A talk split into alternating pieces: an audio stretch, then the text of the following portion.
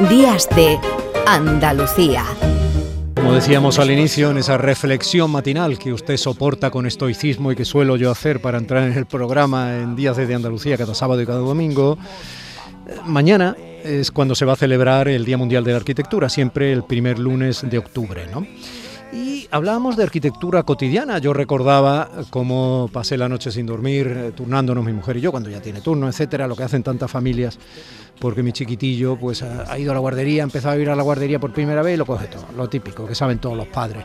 Y que incluso Salvador Moreno, que está aquí conmigo ahora mismo, recuerda de cuando sus chiquitillos eh, incluido el que canta, eh, iban a la guardería, ¿no? O, los primeros años de, de colegio infantil. Sea como fuere, el hecho de que incluso en un piso normal de familias, de urbanización o de... Eh, el tabique sea de una determinada forma, esté orientado de una determinada forma, haya o no ventana, etcétera, ya eso influye de manera determinante en nuestra vida diaria. Luego convivimos también, y a veces para toda la vida, con la señora arquitectura.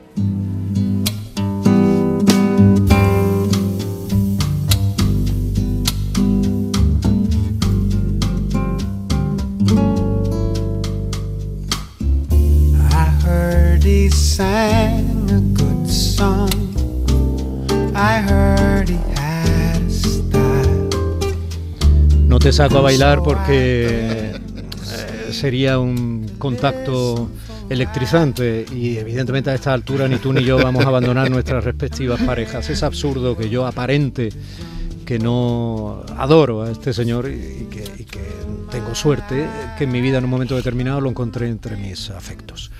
Salvador Moreno Peralta, buenos días. Buenos días, querido Domi. Así que vamos a, vamos a quitarnos de apariencias. Vamos a ser tú y yo, si te parece. Exactamente. Y probablemente convenga y los oyentes lo celebren. Bueno, eh, después de tantos años eh, siendo arquitecto, de tantos años, además de otras muchas cosas, porque tu currículum, es que tu currículum es espectacular. No, no, no, no. ¿No? ¿Cómo que no? Es una cadena de, de frustraciones. Tu cadena de frustraciones es espectacular. A ver, este arquitecto andaluz se graduó en la Escuela Superior de Arquitectura de Madrid en 1972. Tú corriges si algo consideras. En Málaga ha construido la Facultad de Derecho y los centros comerciales Lario Centro y Málaga Nostrum. Ha rehabilitado edificios como el Mesón de San Rafael, hoy sede de Turismo Andaluz, y la Ciudadela de Melilla, La Vieja, en Melilla. Por ese trabajo además recibió el Premio Europa Nostra en 1999. También por el Plan General de Ordenación Urbana, eh, de Málaga de 1983, junto al arquitecto urbanista Damián Quero, fuiste premiado con el Premio Nacional de Urbanismo. Oye, se dice pronto, pero es que son premios muy gordos, no sé. Eres autor del Ayuntamiento de Torremolinos, no de las distintas corporaciones municipales que haya en él desde el inicio de la democracia, pero sí del edificio actual y de la peatonalización de la Plaza Costa del Sol, el pabellón de Melilla de la Expo 2008 de Zaragoza o el edificio a ley del Parque Tecnológico de Andalucía. De tu perfil personal quizá podamos destacar el anecdotario en tus ancestros y en tu descendencia la descendencia ya la ha dicho, ¿no? Eres el padre de Pablo, de Pablo Lorán. Pero cuidado, eres el padre, el padre también de Salvador. Y yo recuerdo de las primeras veces que yo comprobé que Pablo eh, cantaba y tocaba la guitarra o, hacía música, eh, vino con Salva, con su hermano mayor, y yo creía que Salva era el bueno. Sí, bueno, y, lo es, vamos, los dos son buenos, los dos son muy buenos. Bueno, eres también padre de, Casilda, que es eh, una mujer maravillosa y bueno, un poco arquitecta de interiores, ¿no? o sea que de alguna forma... Es arquitecta de interiores, sí, también, ¿no? Bueno, y, de tu ascendencia, Salvador, es que tú eres nieto del que fuera primer marqués de Alborán, el almirante Francisco Moreno Fernández. Sí, pero lo del marquesado es una cosa que viene mucho después y que desde luego a nosotros no nos toca. ¿eh? Pero bueno, pero te podía haber tocado, porque eso pesa, porque podías haber sido militar. Tu padre fue el vicealmirante don Salvador Moreno de Alborán y Reina. Sí, eh, bien, pero yo, por ejemplo, para alcanzar al marquesado tendría antes que matar a 35 primos que me preceden en la línea sucesoria. Este señor es... Eh, y ahora no se lleva nada eso del marquesado. ¿eh? no, bueno, pues, este señor, como digo, es ahora no se lleva ni lo del reinado, pero bueno. Por este, ahí está. Este señor es el renacimiento hecho ser humano, sus saberes, su capacidad cultural a veces apabullan y tiene una dialéctica felizmente imparable. ¿no? Así que a partir de ahora yo asumo el reto sencillamente de escucharte, Salvador. Mm, bueno, a estas horas de la, de la madrugada uno está un poco espeso, pero siempre es un placer venir aquí y hablar contigo y sobre todo encontrarme con este señor tan interesantísimo, con el que ya desde ahora mismo me considero su amigo, que es José Manuel Gil de Galvez, al que has entrevistado hace un rato. Y siempre es un placer estar en esta casa y concretamente en este cubículo donde tantas veces hemos pontificado arriesgadamente y también tengo que decir que nos hemos divertido. Sí, esa es la clave de la vida, ¿no? Divertirse. Cuando un arquitecto diseña un edificio, eh, piensa en todo eso, incluso en que se divierta la persona que, va a vivir dentro o las personas que van a asistir a los actos que dentro de ese edificio se produzcan, en función de que sea una vivienda unifamiliar o sea otro tipo de edificio. Eh, lamentablemente hay ¿O solo piensa el arquitecto en divertirse él mismo. Bueno, eso, eso es una buena apreciación. Eh, eh, no, lo que ve enseguida es la enorme distancia que hay entre lo que quiere hacer, entre lo que y lo que al final puede hacer, porque este es un arte tremendamente. Primero acabo de decir que es un arte, lo cual ya supone una apreciación un poco arriesgada, eh, o por lo menos discutible.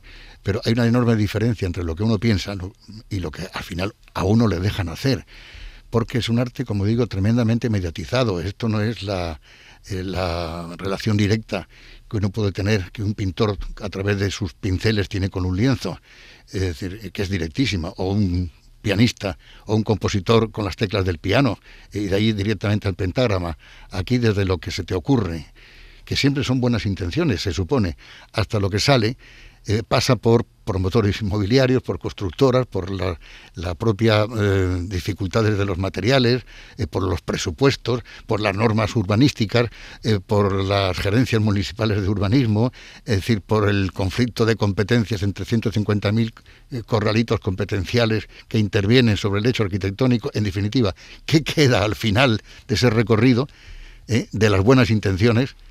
Que uno tiene al principio, suponiendo que tuviera buenas intenciones, porque no todo el mundo también las tiene, no todos los arquitectos las tienen. Siempre se dice, Salvador, que eh, el problema y la virtud de la arquitectura y del arquitecto que diseña el edificio, que luego se convierte en realidad, que esas otras, te puedes pasar toda la vida soñando con vocación de arquitecto, que tú la tienes y la has tenido, eh, en ser útil a la sociedad y dejar tu firma en edificios maravillosos y luego mm, quedarse todos en el plano, quiero decir, porque no es tan fácil luego acceder a esa posibilidad, ¿no?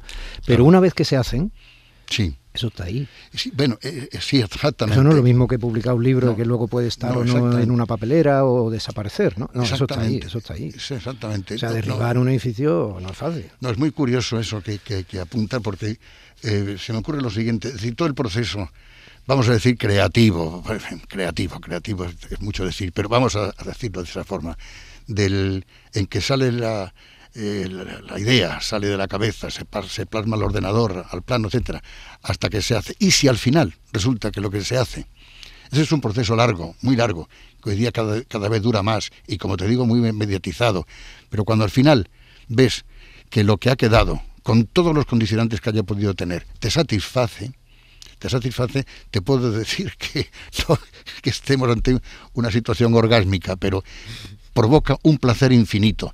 Quiero decir que un músico, por ejemplo, compone una canción, compone una, pieza musical y la puede estar oyendo toda la vida, ¿no? Eh, bueno, y, disfrutándola. El pintor también. Pero en nuestro caso, o al menos en el caso mío, no, no quiero tampoco generalizar, porque esto es una cosa muy particular. Hay un momento, un momento, que dura muy poco, dura un día, dos, tres, cuatro, cuando ves que la obra al final ¿eh? se parece muchísimo a lo que tú habías ideado en el caso de que se parezca, porque otras evidentemente no, ¿no?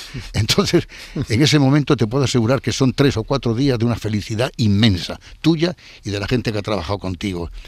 Eh, de la gente que ha trabajado contigo en tu propio estudio, contribuyendo a la generación de esa obra, pero los constructores, los jefes de obra, los carpinteros, los albañiles, el promotor, etcétera. Es decir, hay un proceso en la construcción de un edificio normalmente, en donde el equipo que lo hace, que es muy amplio, casi, casi, casi como el equipo de, de, de, filmación de una película, eh, forma una familia. forma una familia que luego a lo mejor no te vuelves a encontrar con ella. Había una película de Truffaut, ¿te acuerdas? Tú que eres gran aficionado al cine, que era La Noche Americana, mm. eh, en donde se ve perfectamente cómo durante un lapso de tiempo el equipo de rodaje forma una familia tremenda. Dentro de esa familia hay hasta líos matrimoniales, hay de todo. Y luego, cuando está la claqueta del fin de la película, luego nada. Y bueno, pues aquí pasa un poco también, en cierto modo, lo mismo, ¿no? Eh, durante el tiempo que dura la ejecución de una obra, yo la veo como una experiencia familiar familiar, más allá de mi familia auténtica, ¿no? Y, bueno, con unas relaciones intensas. Ha sucedido también algo parecido, lo que pasaba en, el, viejo servicio militar, que forjabas unas amistades estrechísimas donde creías tú que la gente las ibas a seguir viendo toda la vida y luego, luego nada, ¿no? Pues aquí también, ¿no? Todo eso forma parte de un intríngulis del, del desarrollo de nuestra profesión que la gente no conoce. Claro. Eh, pero que es, es, es, es, muy interesante. Pero sin olvidar lo que me acabas de decir, ¿no? Es decir, hay tres o cuatro días, yo lo veo así, tres o cuatro días donde de repente le quitas la lona, le quitas la grúa, le quitas los andamios al edificio y dices, caramba, esto se parece mucho a lo que habíamos ideado. ¿eh? Y de verdad que es un placer enorme que compensa todos los insabores que esta profesión hoy tiene en su desarrollo. Hmm. Hay una arquitectura en todas las cosas y una arquitectura, por supuesto, no hay que estudiar tantísimo para saber la técnica, porque luego si se pone un grifo en mal sitio, al margen de que el ingeniero esté ahí, ¿no? Y tal, pero claro, entonces no sirve de nada que sea un edificio con muchas curvas, o que sea de una simplicidad increíble, o que sea del estilo de los arquitectos de la Bauhaus, o Van der Rohe, o, no sé, o Frangheri, o, o, tantos, o Moneo, ahora que se está haciendo un edificio de Moneo en Málaga, ¿no? Por ejemplo. Pero hay una arquitectura en todas las cosas. Yo incluso cuando te llamé, yo estaba haciendo una arquitectura de lo que sería todo el programa de ayer, todo el programa de hoy, quiero decir, y luego esta queda, como se suele decir, escrita en el aire y se evapora. Claro. ¿Vale? Al margen de que pueda quedar fijada en algún formato digital, en podcast ahora y todo esto. Pero, pero, insisto, la vuestra no. La vuestra no queda en el aire y se evapora. La vuestra queda ahí. En ese sentido te digo, en ese sentido, hay edificios al margen de que no te voy a decir este es bueno o es malo, o este señor de una firma importantísima parece que se ve obligado a poner siempre su firma y hay edificios que parece que, le han salido a pie forzado para que puedan poner detrás que es fulano de tal, etcétera. Hay edificios en Andalucía que sobran. Claro, hay muchísimos. Digo de referencia, no hablo de muchas viviendas que bueno, en, el desarrollismo litoral o viviendas. ¿Hay edificios claros de referencia que sobran? Sí, sobran muchos. Es decir, yo creo de todas maneras la capacidad fagocitadora que tiene la ciudad con respecto a los edificios, buenos, feos, malos, no sé qué, es inmensa. Mm. Es inmensa. Eh, eh, mm, a ver, uno. Eh, algún edificio incluso de estos que son rechazados inicialmente, pues, precisamente por una componente artística innovadora eh, la Torre Eiffel fue muy, muy rechazada inicialmente, fíjate. Sí, fue, claro, exactamente. Pero este, el, la memoria, eh, vamos a ver, lo que realmente eh, identifica el valor cultural y artístico de un, de un edificio es la mayor o menor capacidad que tenga de insertarse de alguna más rápido o más lenta, o, de una manera más lenta en la memoria colectiva general del, del, del de, de, la gente, ¿no? Es decir, podemos poner, para no divagar mm. eh, mm. teóricamente, eh, recuerda, por ejemplo, cuando se hizo en un momento, hace ya 30 o 40 años, no sé cuánto, el edificio de la previsión española de Rafael Moneo, precisamente ya que lo mencionas, delante de la Torre del Oro, ¿no? Hmm. Es decir, Sevilla, que parece que es una ciudad intocable. bueno, mira la Torre, la torre Peli, en, la última etapa de Sevilla. Claro, pero me viene bien el ejemplo que pones, porque, por ejemplo, el edificio de Rafael Moneo, enfrente de un sitio, o sea, en un sitio tan comprometido como la Torre del Oro, que provocó un cierto rechazo al principio, tal, pero enseguida, enseguida, digamos que la ciudad absorbió eh, ese edificio hasta el punto de que hoy día ya nadie se acuerda que es lo que había antes. Otros, sin embargo, permanecerán absolutamente refractarios a esa absorción por parte de la memoria. Y muy probablemente la Torre Peli sea uno de ellos. O sea, hay edificios que no los integra ni su padre. Y, están ahí, efectivamente. En Málaga, por ejemplo, en Huelva, en Granada, en, cualquier ciudad andaluza, cualquiera puede ver exactamente eh, qué edificio sigue chirriando sigue, dando una nota brutalmente discordante, porque la modernidad, Domin, la modernidad eh, puede ser siempre a veces un grito jubiloso, y ese grito jubiloso eh, bueno, pues puede chocar al principio, pero lo que no puede ser nunca es un berrido. ¿eh? Y hay berridos arquitectónicos en Andalucía, sin duda ninguna. Y están ahí, y llevan muchísimo tiempo, y no hay forma de, no hay forma de que esa memoria, como te digo, la fagocite y lo absorba, digamos que en su cotidianidad. Y lamentablemente, esas son herencias del pasado y que cuesta muchísimo trabajo desprenderse de ellas. Porque además yo creo que la ciudad debe de asumir sus mm, errores y sus aciertos sus venturas y sus culpas. ¿Qué le vamos a hacer? ¿no? Y bueno, una ciudad es lo que la gente ha querido y la historia ha querido que sea. Bueno, determinada gente, ¿no? Porque no todos deciden. Claro, en todo caso... Hay dueños, de la, hay dueños de la ciudad. Eso es. En todo caso, cada vez debiera haberlos menos, ¿no? Que es el proceso del Estado Social y Democrático de Derecho. En todo caso, no aprender del pasado y que se produzcan por los mismos intereses, las mismas, eh, los mismos berridos, pues no, no, no está bonito, ¿no? Y está ocurriendo. Y está ocurriendo. Es decir, aquí eh, fíjate bien. Eh, ya no hablamos de opiniones o de que pueden. Hablaba antes que con muy buen criterio Manuel Navarro de presentismo cuando hablábamos de la tensión que siempre existe en la industrialización, en la legítima rentabilidad económica de una explotación, en este caso el mm. cemento, respecto al patrimonio eh, cultural o o sea, cultural, antropológico o medioambiental de una mm. cueva que pueda surgir, etcétera. Ya ahí esa tensión está, ¿no? Pero hombre, mm, estamos hablando de cometer los mismos errores que han sido calificados como errores. Sí, y se están cometiendo... Porque si todavía hay opiniones, pero si usted ha calificado eso como un error, o sea, hombre... Claro, no sé. No, no, y se sigue cometiendo, se sigue cometiendo porque eh, la construcción de la ciudad, por lo menos en el tiempo que me ha tocado vivir, que son pues, ya unos cuantos decenas de años, pues mm, pasan por vaivenes vaivenes económicos, vaivenes de momentos de esplendor de la ciudad, momentos de crisis. Eh, bueno, y yo el tiempo que llevo eh, trabajando ya he visto algo así como cuatro o cinco crisis. Crisis económicas que lógicamente han repercutido, por supuesto, en la propia construcción de la ciudad, ¿no? Eh, en los momentos de crisis se producen siempre unas grandes reflexiones sobre dónde estamos, dónde vivimos, de dónde vamos, y, qué, hay para cenar esta noche, como diría Woody Allen. es, como, cuando vienes de visitar el cementerio. Claro, no, pero es un poco así, exactamente. Y, bien, y tomas conciencia de que las cosas hay que hacerlas de otra manera, de que las ciudades tienen que tener un crecimiento más pausado, más, más sosegado, eh, eh, no hay que salirse de la fila, digamos, de lo que la tradición, en cierto modo, ya te ha ido marcando. Puedes hacer variaciones sobre la tradición, ¿no? Mm. Como decía Alexander Misterlich, ¿no? Uno puede, uno tiene una cierta eh, obligaciones para con respecto a tu ciudad, respecto a tus semejantes, respecto a tus al entorno en el, en el, que estás. Puedes hacer variaciones creativas, pero, nunca puedes pegar, como te digo, mm. un berrido, ¿no? Eh, bueno, eso, el, eh, bueno, esas son las reflexiones que se hacen. ¿Tú has hecho algún berrido? Yo sí, yo seguro que sí, seguro que sí. Vamos a ver, conscientemente no, ninguno. Otra cosa, los berridos que haya podido hacer son resultados de mi torpeza. No, no los he perpetrado. Es decir, probablemente me han salido porque este es un arte muy difícil. Salvador, tú eres un tío claramente de izquierdas, ¿no? Y, también de derechas. Lo digo porque si no nos etiquetamos es como si nos sirviéramos. hay una enfermedad social cotidiana ya, uno es, tribal, trincherista, etcétera, que hay que etiquetarse. Hay que ser, yo creo, triangularmente escaleno. Sí, que sepan que Salvador lo es, ¿no? Decir, es un tío de izquierdas, es bastante de Podemos, es bastante de Ciudadanos también, eh, puede ser del PP. A ti te ofrecieron ser concejal. No, alcalde.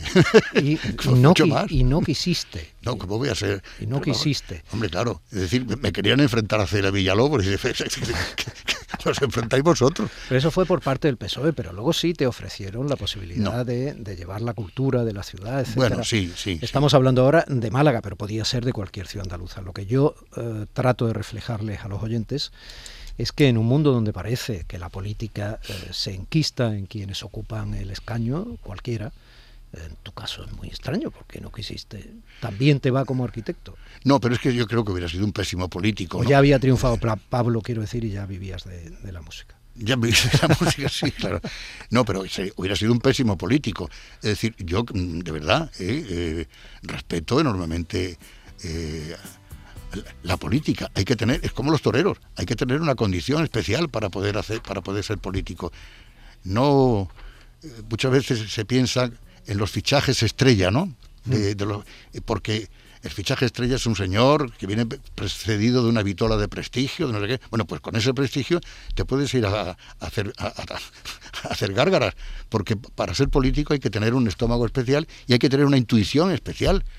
Yo he conocido amigos míos que, que, parecían anodinos desde el punto de vista personal y luego como políticos han resultado ser enormemente perspicaces. Tienen un sentido, digamos, del futuro, de la oportunidad, en donde los conceptos como la ética y la política se manejan de otra forma. Es decir, hay decisiones, por ejemplo, decisiones que a lo mejor a corto plazo éticamente no son admisibles, pero que políticamente a largo plazo sí lo son.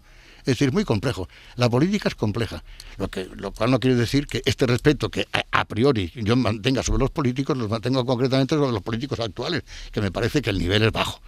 Eh, eh, habías elegido, ha estado a punto de sonar una de las canciones de tu vida que coincide con una de las canciones de mi vida, pero quiero que suene esta que también la has elegido, porque eres muy pillín. Claro, porque, porque claro, porque eh, me eliges una canción que es de Sabina, así como cayendo así, quiero decir, como dejándola de... Me eliges una canción que es de Sabina, donde canta Pablo López, que es otro crack andaluz y tal.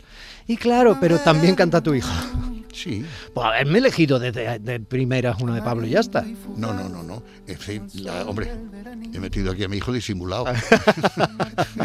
pero es que sencillamente... No, es que si no metes a Pablo, Marielén te mata hoy, pero bueno. No, no, no, al contrario, yo distingo muy bien lo que es la carrera de mi hijo de la, de la mía ¿no? y, y, las vidas, ¿no? más allá del afecto inmenso que puedo tener eh, hacia él y él hacia mí. Pero es que esta canción de Sabina es una auténtica joya, que no es de Sabina, es de Antonio Gutiérrez, me parece, pero, pero es de Sabina. Y, este, y yo creo que la versión que hace aquí eh, los dos Pabletes, Pablo López y Pablo, y Pablo es una auténtica maravilla. ¿eh? Pero una maravilla. El otro día en La Voz, por cierto, también vino una chica, también la cantó, una versión suya, y esta es una canción que la puedes hacer en 30.000 versiones, siempre tiene un pellizco extraordinario, ¿no? El rollo ese de que Pablo esté ahora en programas de televisión, como ser jurado de la voz y todo esto, por lo menos lo ves más, ¿no? Bueno, catódicamente.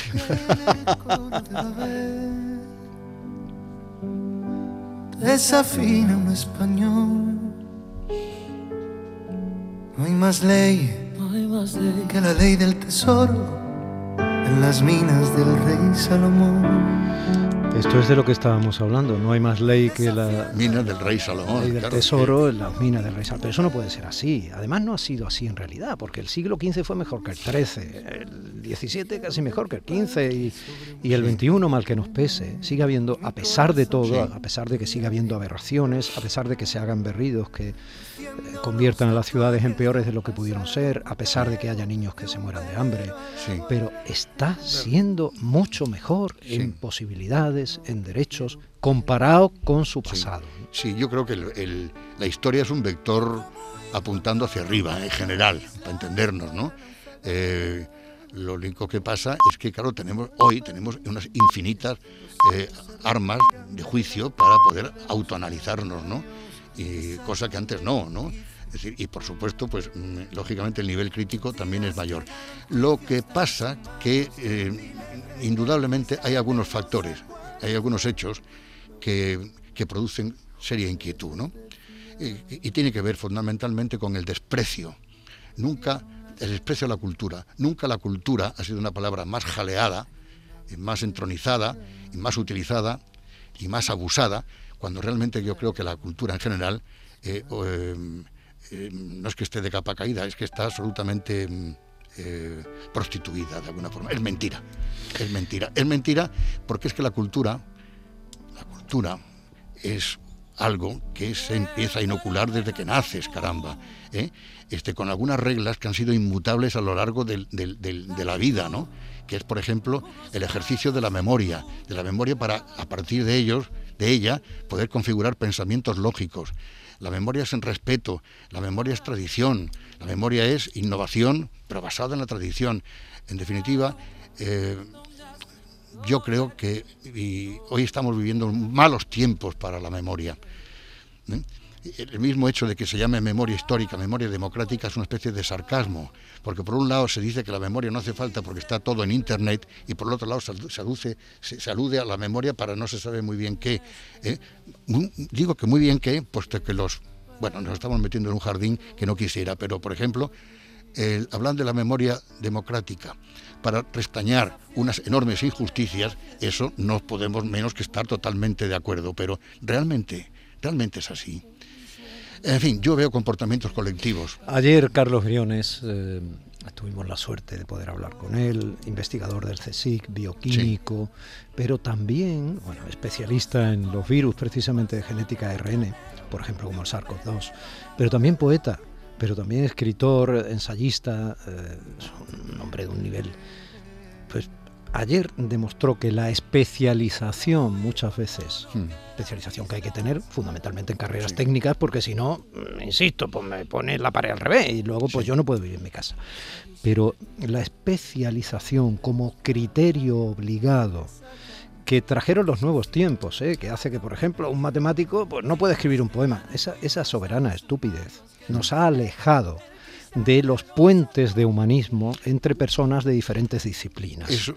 y, me alegra que estés aquí, eh, ajardinándote, como tú dices, que a mí me parece oro puro escucharte entrar en cualquier debate posible, que siempre es interesante, y en este caso en uno de los debates de la actualidad que tenemos ahora. Esa no especialización por capacidad, o sea, por capacidad, ese nivel cultural y esa pasión por otros ámbitos de la cultura en general y de la vida, creo que es tan necesaria en nuestro tiempo que lo mejor que podemos hacer con esta charla es dejarla en punto suspensivo. Pero has dicho una cosa que yo creo que me parece que es crucial y que es la clave de todo. Has hablado de puentes, es decir, y que probablemente ese sea el hecho distintivo de nuestra época con respecto a todas las anteriores que ha habido. Es decir, este, yo, por ejemplo, con mis padres podía tener tremendas discusiones políticas, por supuesto, políticas y no políticas, pero las propias de, la identificación con, la, con, la con la generación con la que estabas.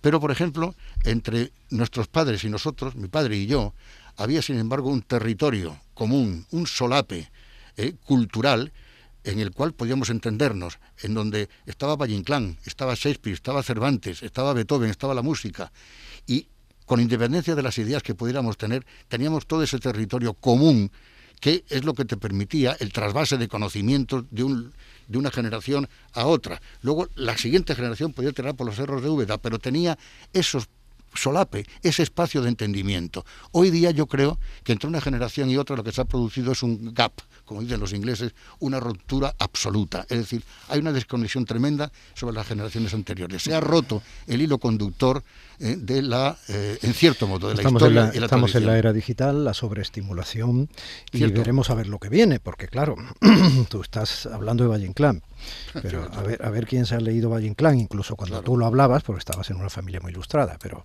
veremos a ver dónde quedan los clásicos dentro de poco. Ojalá no sea así. Yo sigo pensando que todo va mejorando poco a poco.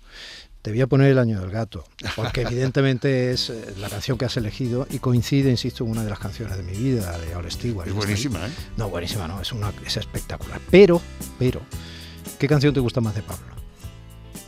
Una que no suele cantar, que se llama Seré eh, tarareame un acorde, échale. Seré un loco enamorado más, algo así. Es una canción preciosa. Un loco enamorado. Esa la hemos tarareado por teléfono. Me estabas hablando un día en el coche diciendo lo que, va a hacer Pablo. Sí, sí. La madre. Pero sí.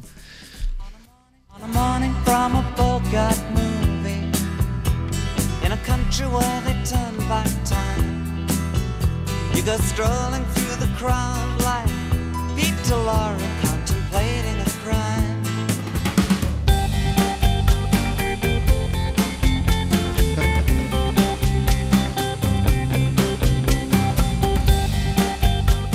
una de las canciones de tu vida, de Salvador Moreno Peralta, y uno de los productos de su descendencia. Seré. Muchísimas gracias, Salvador. A ti siempre, Domi.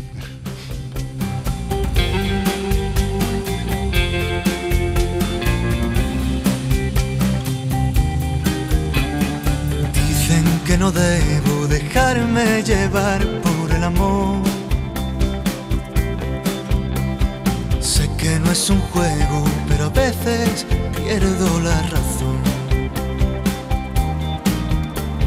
Sé lo que me hago y si alguien me hace daño aguantaré. Me niego a convertirme en alguien que no sepa querer. Domi del Postigo, Días de Andalucía, Canal Sur Radio.